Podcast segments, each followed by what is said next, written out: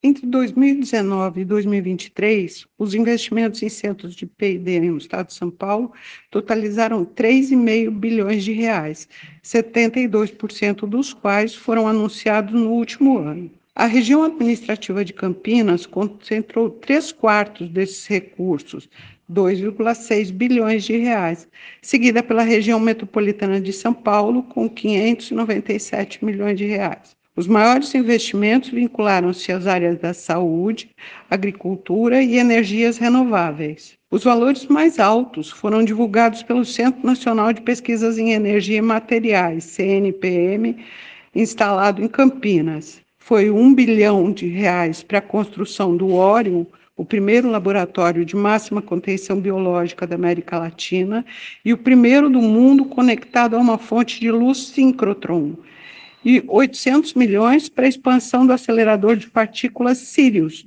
com 10 novas linhas de luz sincrotron.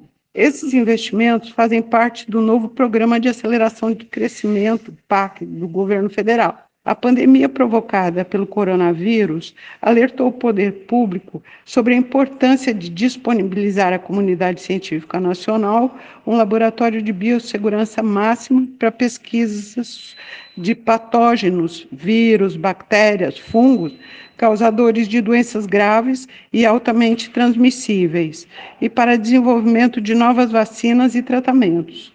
A luz síncrotron, por sua vez, permite investigar a composição e a estrutura dos átomos e moléculas dos mais diferentes tipos de matérias, inclusive esses patógenos.